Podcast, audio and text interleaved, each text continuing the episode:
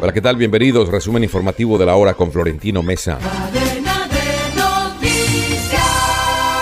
La Corte Suprema de Justicia se sumó a las voces que rechazan la posibilidad de que en su interior se cree una sala anticorrupción.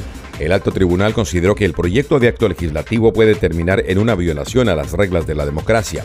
El riesgo que señala la Corte es frente a un proyecto de acto legislativo que pretende ser presentado ante el Congreso y que podría derivar en la creación de un juicio nacional anticorrupción dedicado a juzgar los crímenes de corrupción de alto impacto. El fiscal general Francisco Barbosa se fue contra el alto comisionado de paz Danilo Rueda, afirmando que él solo tiene interlocución con el presidente Gustavo Petro y lo que diga el funcionario lo tiene completamente sin interés.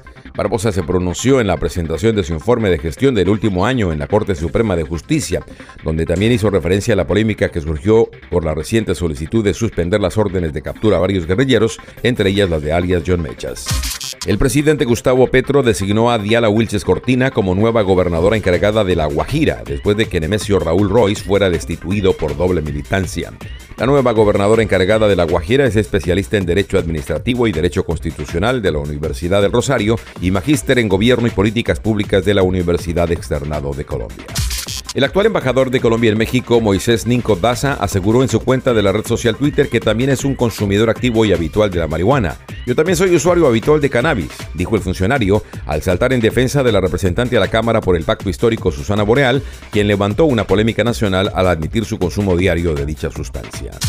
Entre el 2 y el 4 de abril, la empresa del multimillonario Elon Musk, SpaceX, llevará al espacio exterior el cohete Falcon 9 que transporta en su interior el segundo satélite que Colombia pondrá en órbita, bautizado con el nombre de Faxat 2 Chiviriquete. Al frente del proyecto estará la Fuerza Aérea Colombiana y es el resultado de casi dos décadas de desarrollo para que el país cuente con un programa espacial. La tienda express. Llegó la tienda express el más espectacular programa de fidelidad para tenderos y consumidor final.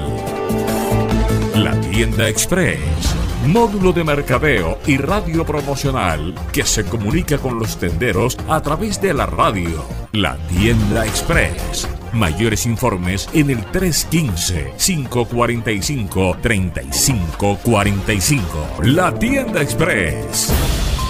La selección colombiana de baloncesto sufrió un fuerte golpe en las eliminatorias rumbo a la Copa Mundial de ese deporte al ser derrotada por su similar de México, que fue ampliamente superior en el Coliseo Iván de Bedut de Medellín.